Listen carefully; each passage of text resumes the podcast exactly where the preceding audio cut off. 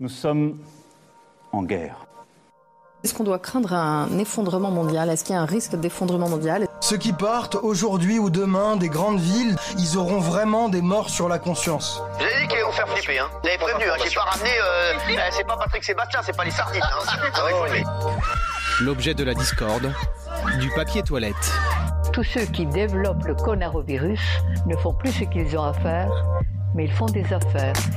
Ben, on se prépare à vivre le moins mal possible si jamais ça devait continuer à dégénérer. Le plastique, souvent jeté par les touristes, a même disparu.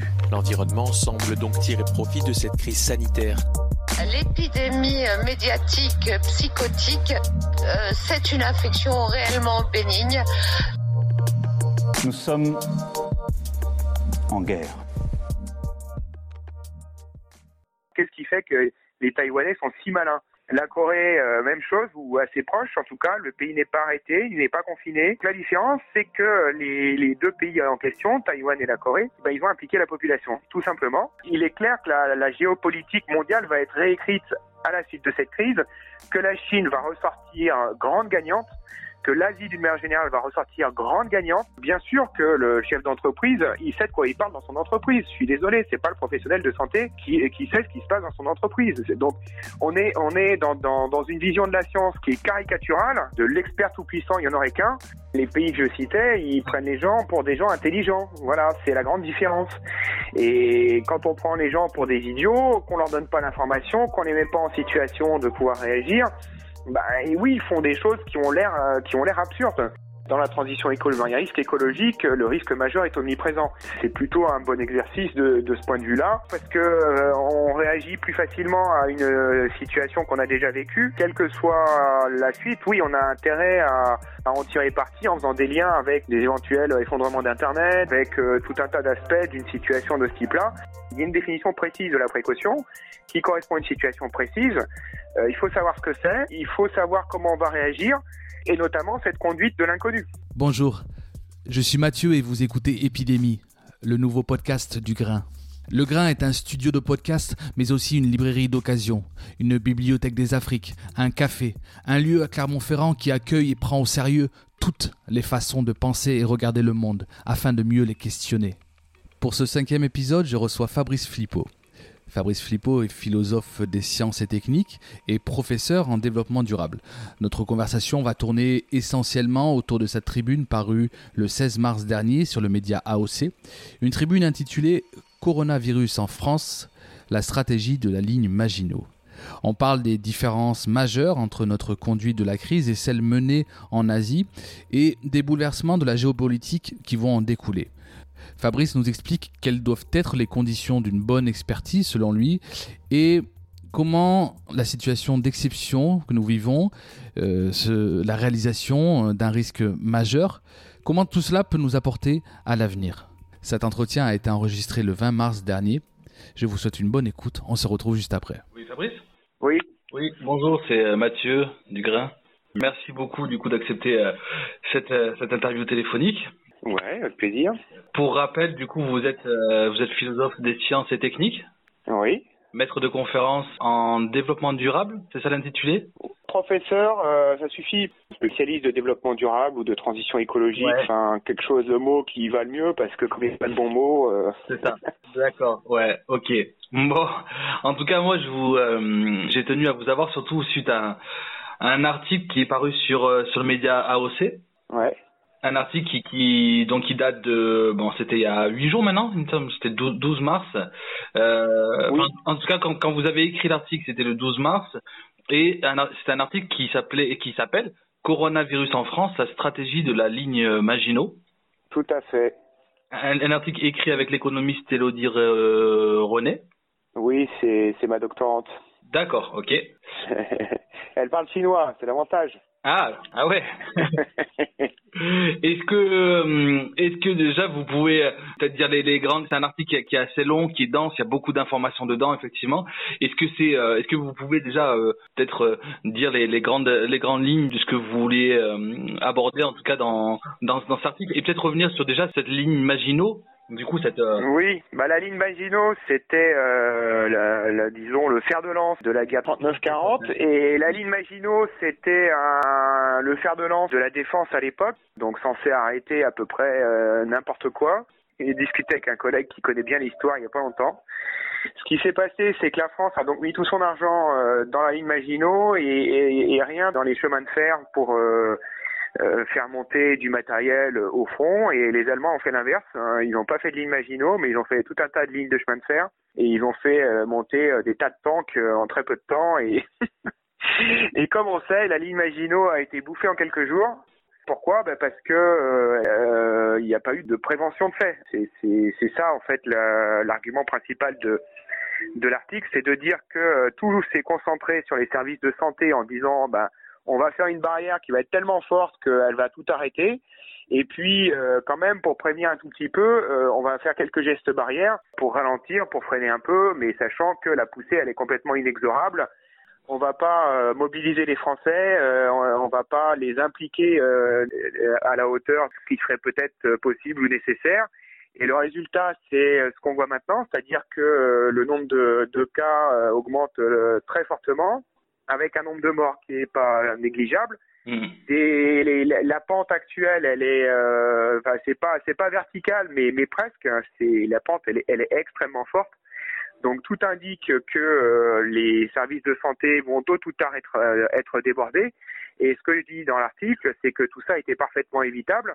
Quand on regarde le cas de Taïwan, qui sont quand même en première ligne juste à côté de la Chine, avec un trafic euh, de, de visiteurs euh, en provenance de Chine extrêmement élevé, sont aujourd'hui à moins de 60 cas en tout, deux morts en tout. C'est-à-dire qu'ils sont, ils ont rien arrêté. L'économie n'est pas à l'arrêt. Ils vont pas avoir 300 milliards de dettes en plus. Ils vont pas euh, mettre tout un tas de gens au chômage. Euh, et et c'est quoi la différence? C'est quoi la différence? Alors qu'est-ce qui fait que les Taïwanais sont si malins? Et quand on regarde, euh, là j'ai des infos euh, qui sont tombées sur la Corée. La Corée, euh, même chose, ou assez proche en tout cas, le pays n'est pas arrêté, il n'est pas confiné. La, courbe de euh, cas contaminés euh, est pratiquement à l'horizontale, c'est-à-dire qu'ils ont bloqué la propagation de l'épidémie. Le nombre de morts a chuté énormément. Il y a très peu, enfin chaque jour qui passe, c'est quelques morts en plus. pas davantage, donc ils, ont, ils sont en train de maîtriser l'épidémie sans avoir rien arrêté. Ça va pas leur coûter grand-chose ils vont pas mettre grand monde au chômage. Donc, euh, c'est- quoi la différence? Le résultat, il est quand même énormément différent, quoi. Donc, la différence, c'est que les, les deux pays en question, Taïwan et la Corée, ben, ils ont impliqué la population, tout simplement, en mettant euh, un certain nombre de gestes en place, des gestes qui sont, euh, disons, efficaces. hein. Euh, le fait de se tenir à un mètre les uns des autres, je suis désolé, mais c'est- très souvent très compliqué. Alors les gens mettent beaucoup de bonne volonté, mais euh, mais c'est quand même très souvent très compliqué. Donc au final, on préfère mettre tout le monde chez soi et ça bloque tout, ce qui est ce qui ce qui pas adapté. En Corée, euh, les transports en commun continuent de fonctionner et tout. Simplement, ils ont des masques et le masque est extrêmement efficace. Et on s'aperçoit qu'en France, bah, les masques sont réservés aux soignants et les soignants même n'en ont pas. Taïwan, quand ils ont euh, détecté le virus, ils ont détecté avant euh, la Chine, euh, avant que la Chine ferme, ils l'avaient déjà détecté. Ils ont mobilisé l'armée, mobilisé euh, toutes les entreprises qui pouvaient faire des masques, et en très peu de temps, début février, ils produisaient euh, 2 millions de masques par jour. 2 millions de masques par jour. Ils sont très rapidement montés à 10 millions de masques par jour. Donc c'est des rythmes hallucinants quoi. Euh, nous, bah, la Chine nous envoie des masques. On est les pauvres ridicules de l'histoire. Donc ça, c'est un premier élément. Deuxième élément, c'est tester en masse. Et c'est ce qu'a fait la Corée, c'est ce qu'a fait Taïwan, c'est ce que fait euh, l'Allemagne. Et l'Allemagne, ils sont aussi en train de de- de- d'infléchir la courbe. Donc ils testent en masse et ça sert à quoi? Nous, les médecins, ils disent mais non, ça sert à rien de tester des gens qui sont pas malades. Bah si, ça sert à savoir si les gens sont porteurs ou pas, porteurs sains. Et le fait de savoir si les gens sont porteurs sains ou pas fait que les gens savent s'ils sont porteurs sains ou pas.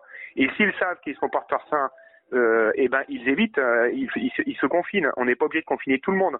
On ne confine que les gens qui s'aperçoivent qu'ils sont euh, porteurs. Donc la population elle est mise dans un état de, de, de connaissance de sa situation En plus, il y a eu des civic tech mises en place, des, cartographies accessibles au public, une espèce d'espace public de la maladie, alors qu'en France, euh, euh, soi-disant sous réserve de préserver l'anonymat, faut surtout pas signaler, enfin moi, nous, c'est les consignes qu'on a au boulot, il faut surtout pas signaler nommément les gens.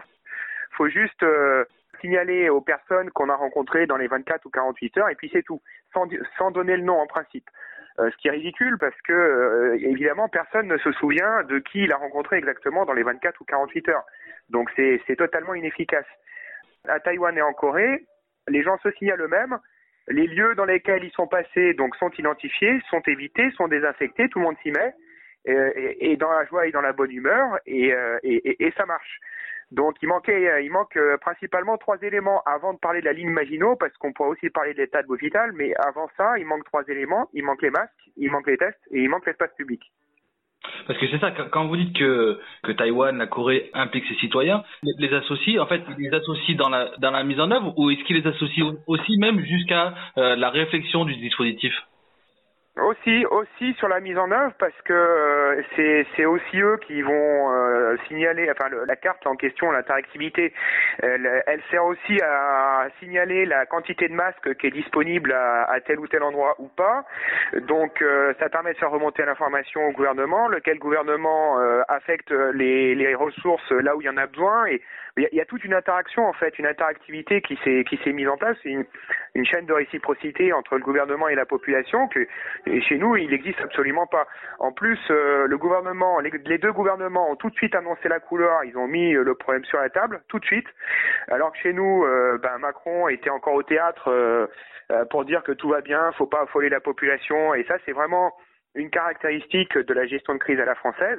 C'est-à-dire qu'on va traiter le sentiment de panique, euh, éviter que les gens paniquent, c'est l'obsession des autorités. Et même euh, si par euh, ce souci de ne pas faire paniquer, en fait, on aggrave considérablement le risque. C'est exactement ce qui s'est passé. Et l'expert des, des, crises, Patrick Lagadec, c'est ce qu'il disait de la gestion de crise à la française. Donc, on dirait qu'ils n'ont rien appris de toutes, de toutes les crises passées, rien du tout. quoi. C'est ça qui est, c'est ça qui est hallucinant. Ils conduisent la crise vraiment comme des franchouillards, sans, sans regarder ce qui se passe ailleurs. Au début, oh bah c'est chinois, euh, même réaction que Trump, c'est un virus chinois, ça nous concerne pas. Euh, quand c'était en Italie, non, mais l'Italie, ils ont un système de santé de mauvaise qualité, nous on est les plus forts du monde. Enfin, cette arrogance euh, répétitive dans la conduite de la crise, euh, aujourd'hui, on est la risée de la planète. Il faut quand même s'en rendre compte. C'est vu de Corée, vu d'Asie, parce que la Chine, elle a pratiquement géré le problème, la Corée a géré le problème, Taïwan a géré le problème, c'est avec l'Asie est en train de gérer le problème pour une partie des pays. Euh, euh, L'Europe est la risée du monde. et les États-Unis bientôt.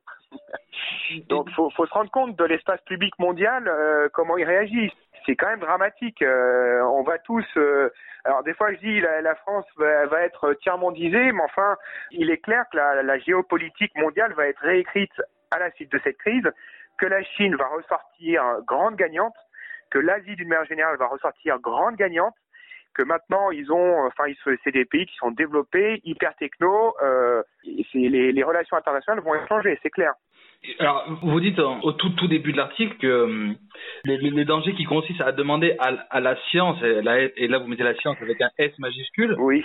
de décider sans prendre, sans, sans, prendre la peine d'y associer les citoyens. Est-ce que vous pensez qu'on qu est encore victime de, de sorte de d'idolâtrie, justement vous êtes philosophe des sciences, euh, d'idolâtrie de, de la science? Bah oui, euh, de, l'idolâtrie stupide, c'est-à-dire que c'est de la très mauvaise expertise. Il y a eu des travaux euh, que je cite d'ailleurs, notamment à l'INRA, euh, sur qu'est-ce que c'est que la bonne expertise.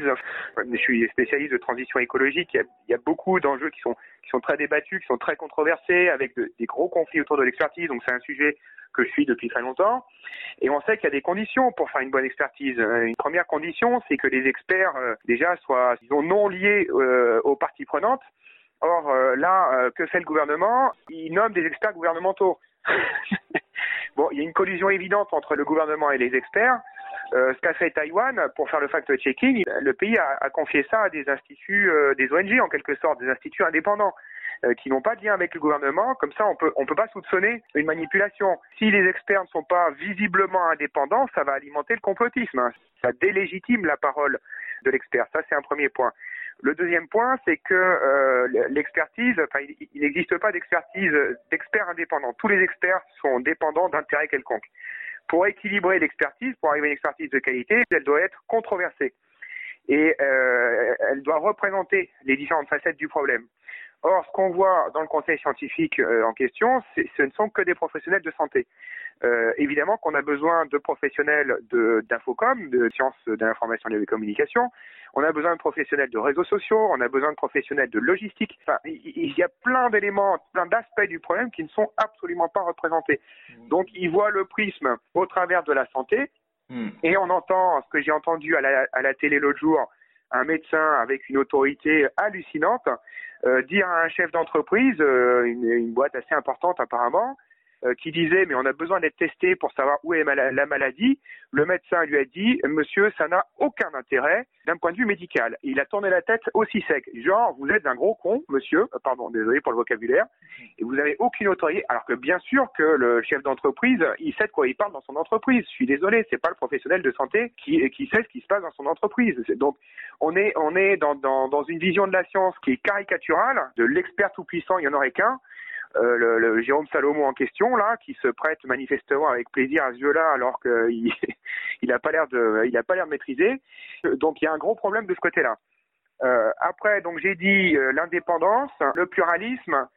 Euh, et la transparence, c'est-à-dire que la procédure qui, qui aboutit aux recommandations de l'expertise, elle doit être, euh, elle doit être publique. Or, ce n'est pas public. C'est-à-dire que c'est le principe des conférences de citoyens ou du GIEC. tout est public sur le, le, le mode d'élaboration des recommandations et on peut voir qu'il y a des failles ou pas. Donc du coup, il peut y avoir un regard un critique et le regard critique permet d'améliorer le dispositif. Or là, c'est tout le contraire. On est dans l'expertise ultra classique et très mauvaise, euh, qui est de dire ben le, le problème c'est ça et pas autre chose. Le reste on s'en fout. Et, donc on aboutit à des, visions complètement euh, biaisées avec euh, le politique qui s'en remet à la science. D'abord, le politique il ne peut pas s'en remettre à la science et ça n'a aucun sens. Ce que la science peut faire, c'est établir des faits. Elle ne peut pas euh, donner des normes. Ça, elle ne peut pas. Ça appartient aux politiques. Donc le gouvernement, voyant qu'il manquait un peu d'autorité, a voulu, disons, se défiler derrière un pouvoir des experts. Mm. C'est vraiment pas du tout ce qu'il faut faire. Hein, ce que dit Patrick Lagadec, euh, c'est si vous voulez alimenter la crise, ben, c'est exactement ce qu'il faut faire. Si vous voulez, au contraire, faire face à la crise, ben, il faut que le politique il prenne sa responsabilité, c'est-à-dire qu'il est informé par les experts, mais, mais, mais les experts ne décident pas à la place du gouvernement le gouvernement est démocratiquement élu pour établir des normes et les experts établissent des faits. Donc les deux fonctions doivent être clairement séparées sur le plan institutionnel. Là, encore une fois, c'est confondu. Donc, euh, bon, enfin, il y, a tellement de défauts disons, dans cette prise de position que, enfin, ce qu'on liste un peu dans l'article, quoi, tous les défauts de la procédure qu'ils ont mise en place, qui, qui conduit finalement à aggraver la situation et non pas à l'endiguer. Alors, ce, qui, ce, qui, est incroyable, c'est que vous avez écrit euh, cet article juste, euh, enfin, avant le, le discours où, où, où, le président Macron bah, a, dit, oui, je, a, dit, je... a, dit, nous sommes en guerre euh, six fois et que. Oui, mais alors j'aurais pu l'écrire en fait deux semaines, trois semaines avant. J'ai été pris par l'écriture d'un livre et, parce que je l'ai tellement vu venir et j'ai regretté de l'avoir écrit si tard en fait. Ouais. J'aurais pu l'écrire euh, fin février, assez tranquillement parce que euh, j'ai envoyé d'ailleurs un mail euh, dans mon institution, euh, comme je fais partie du comité de direction, et euh, je me suis fait euh, recadrer parce qu'il fallait pas être dans l'alarmisme et tout, mais, mais, mais le contenu du mail, c'était en gros euh, ce que fait la Corée aujourd'hui. Et je disais, c'est ça qu'il faut faire. Bon, voilà, donc c'est l'histoire de Cassandre. Hein. Cassandre, c'est la déesse grecque qui peut anticiper certains éléments de l'avenir et, et, et qu'on empêche de parler. du début à la fin, c'est une caricature quand on voit que j'allais dire les, les, malheureux qui partent dans les résidences secondaires ou, ou qui vont se réfugier euh, ouais. euh, à, à, la mer sont, sont, quasiment pointés du doigt comme des, des traîtres à la nation. Est-ce que est-ce que ça peut pas avoir justement un effet pernicieux du coup d'être euh, d'avoir ce, ce, langage Bien sûr, bien sûr. une fois après être allé au théâtre pour rassurer tout le monde et une semaine après à dire dire que ceux qui vont au théâtre c'est des traîtres à la patrie. Enfin, au niveau de la, de la communication, c'est juste du grand n'importe n'importe quoi. Du début à la fin, ils prennent les gens pour des cons. C'est le problème de base. Les pays que je citais, ils prennent les gens pour des gens intelligents. Voilà, c'est la grande différence. Et quand on prend les gens pour des idiots, qu'on leur donne pas l'information, qu'on les met pas en situation de pouvoir réagir, Bah et oui, ils font des choses qui ont l'air euh, qui ont l'air absurdes, mais qui à leur niveau et compte tenu des nouvelles informations qu'ils ont, n'est pas absurde.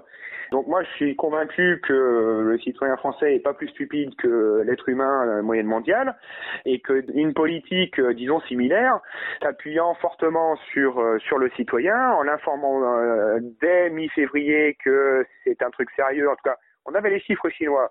Alors on peut toujours dire que c'était flou, peut-être mais ça indiquait euh, très nettement que, et tout le monde le voyait, que c'était pas une simple grippe.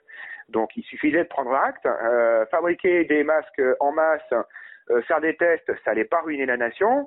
Donc euh, mesure de précaution, on sait pas trop ce que c'est, mais euh, on a une solution simple, efficace et pas chère, on la met en œuvre tout de suite à grande échelle. Mais est-ce qu'il Euh, ouais. N'y a pas le précédent euh, de- J'en parlais tout à l'heure avec un, une autre personne que j'ai interviewée. Est-ce qu'il n'y avait pas le précédent de, euh, vous savez, la, la grippe à- H1N1 où, justement Roselyne Bachelot avait été moquée euh, pour pour les stocks euh, qui nous étaient restés sous les bras, de, sur les bras de, de masques et, et autres euh, et autres. Est-ce qu'il n'y a, pas ça qui, qui joue en notre défaveur dans notre histoire à nous françaises Ah ouais, alors je m'en rappelais même pas.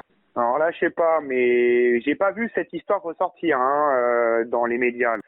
Mais oui, on a, on a- euh, mon invité tout à l'heure en, a parlé, l'a évoqué. C'est vrai que moi-même ça m'était pas ça m'était pas revenu. Alors voilà, est-ce que ça participe pas de de, de... Ouais, alors peut-être au sein des élites, faudrait voir euh, au sein des élites si effectivement euh, dans certains services euh, c'est pas ce qui est resté un peu peut-être.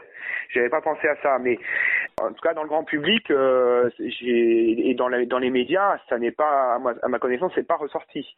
Donc euh, de toute manière, quand on est euh, si, si- justement, c'est un bon exemple. Euh, C'est-à-dire que si si les professionnels de santé ou les ministères étaient marqués par cette idée et des experts en infocom auraient pu leur dire oui mais les Français c'est pas c'est passé ils n'ont pas ce souvenir là c'est pas là-dessus qu'il faut qu'il faut partir quoi donc euh, ça montre bien que le- le- l'expertise était était biaisée Est-ce que du coup, euh, puisque c'est votre domaine aussi de d'expertise, est-ce qu'on peut euh, penser, comme certains le disent, que euh, le Covid-19 peut être un, accélérateur de la transition? Vous y croyez, franchement, ou pas? Ben, disons que ça nous fait vivre une situation d'exception, de, réalisation d'un risque majeur, hein, donc ce qu'on explique euh, ce que c'est qu'un risque majeur dans le papier. Et, effectivement, le changement climatique, euh, enfin, a, dans la transition écologique, il y a risque écologique, le risque majeur est omniprésent. Et euh, je trouve que oui, c'est plutôt un bon exercice de, de ce point de vue-là. Pourquoi? Parce que euh, on réagit plus facilement à une euh, situation qu'on a déjà vécue qu'une une situation qui est totalement inconnue. Donc, euh, quelle que soit la suite, oui, on a intérêt à, à en tirer parti en faisant des liens avec des éventuels effondrements d'Internet, euh, avec euh, tout un tas d'aspects d'une situation de ce type-là. Moi, je vois les collègues en SHS, pour une bonne partie, ils sont dans un état de sidération. C'est-à-dire qu'ils n'ont rien à dire, ce qui est quand même hallucinant. C'est c'est maintenant que les SHS devraient être euh, force de proposition. Et- Et pourquoi ils, sont dans cette situation-là? Ben Parce que c'est un problème euh, avec lequel les gens qui s'intéressent au développement durable, transition écologique, euh, décroissance, euh, collapsologie, euh, sont, je dirais, assez à l'aise en fait, parce que ça fait longtemps qu'on y pense. Même si c'était pas la, la forme d'un virus, c'était une autre forme.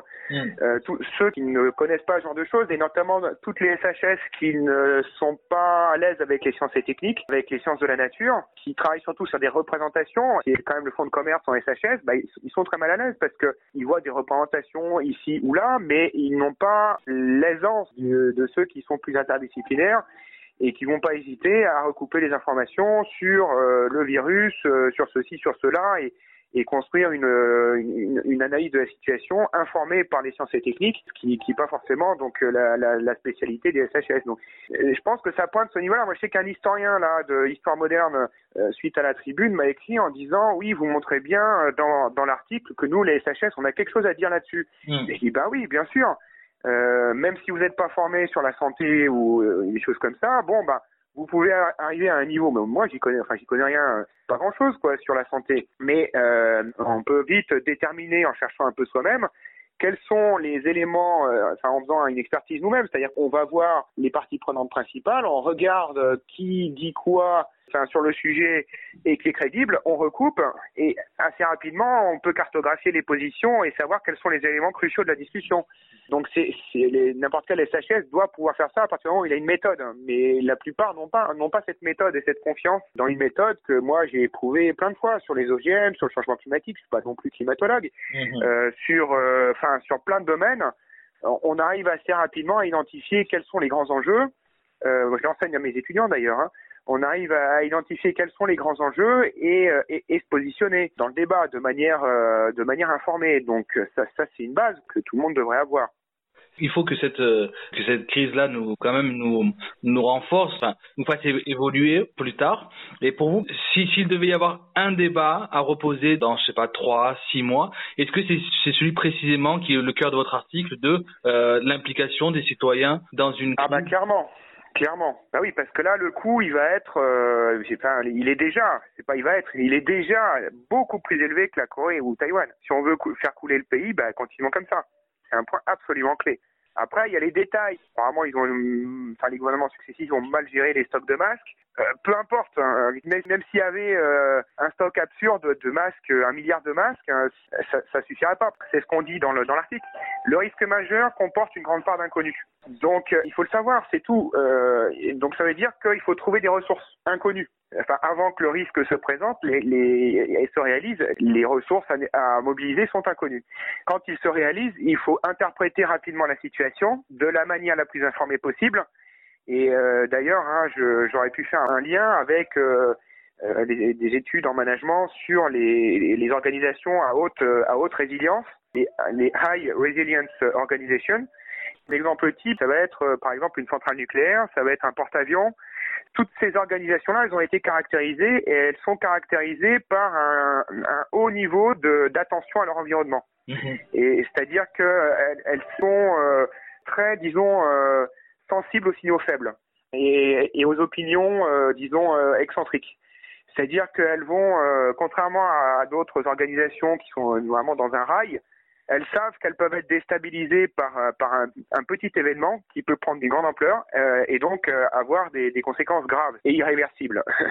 donc c'est bien la définition du principe de précaution. Elles sont habituées à évoluer dans la précaution. Donc là c'est pareil. Quand on entend dans le débat public euh, la précaution maniée à tort, à tort et à travers, il y a une définition précise de la précaution qui correspond à une situation précise. il faut savoir ce que c'est, il faut savoir comment on va réagir et notamment cette conduite de l'inconnu. Hmm. Mais ça, c'est des choses qui sont, qui devraient être évidentes d'une certaine manière. Donc s'il y a quelque chose à apprendre derrière, bah, c'est ça aussi. D'accord, ok. Bah, très bien. J'espère qu'on a donné euh, envie, en tout cas, d'aller lire l'article, parce que je pense qu'il y a plein de, sûrement plein de choses dans l'article. Il est quand même ouais, très dense, je disais. Et Elodie René, c'est euh, sur, sur l'article, elle l'apporte essentiellement comme, euh, comme information L'île chinois, donc euh, elle m'a apporté les informations sur Taïwan. Taïwan, d'accord, ok. Et sur la Corée, c'est elle qui m'a apporté aussi. Ouais. Donc elle est un peu tête chercheuse, euh, mais c'est vrai que sur le fond de l'analyse, bon bah c'est mes cours, c'est mes analyses, c'est mes bouquins, euh, voilà. Mais j'ai comme elle, comme elle a joué un rôle, je lui dit, j'ai proposé de l'associer, bon voilà. Bon, ben je, je vous remercie beaucoup Fabrice du coup pour ce temps de conversation qu'on a eu ensemble. Ok, avec plaisir. Merci, à bientôt. Oui, merci. Au revoir, salut Fabrice. Au revoir. Merci d'avoir écouté jusqu'au bout cet épisode. N'hésitez pas à partager, commenter, poser vos questions. Le but de ce podcast n'est pas tant d'apporter des réponses que collecter de la matière pour alimenter nos débats futurs, en tirer des enseignements et surtout ne pas oublier. Ne pas oublier pour ne pas nous replonger dans la quotidienneté de nos vies une fois tout ceci terminé, comme si rien n'avait eu lieu. Continuons à nous comporter de façon responsable et gardons à l'esprit qu'une fois l'épidémie terminée, il faudra se poser les bonnes questions, puis ouvrir et animer de vrais débats. Ce podcast est là pour ça. On se retrouve très vite pour un prochain épisode. D'ici là, n'oubliez pas de dire à ceux que vous aimez que vous les aimez. On est ensemble. Cambé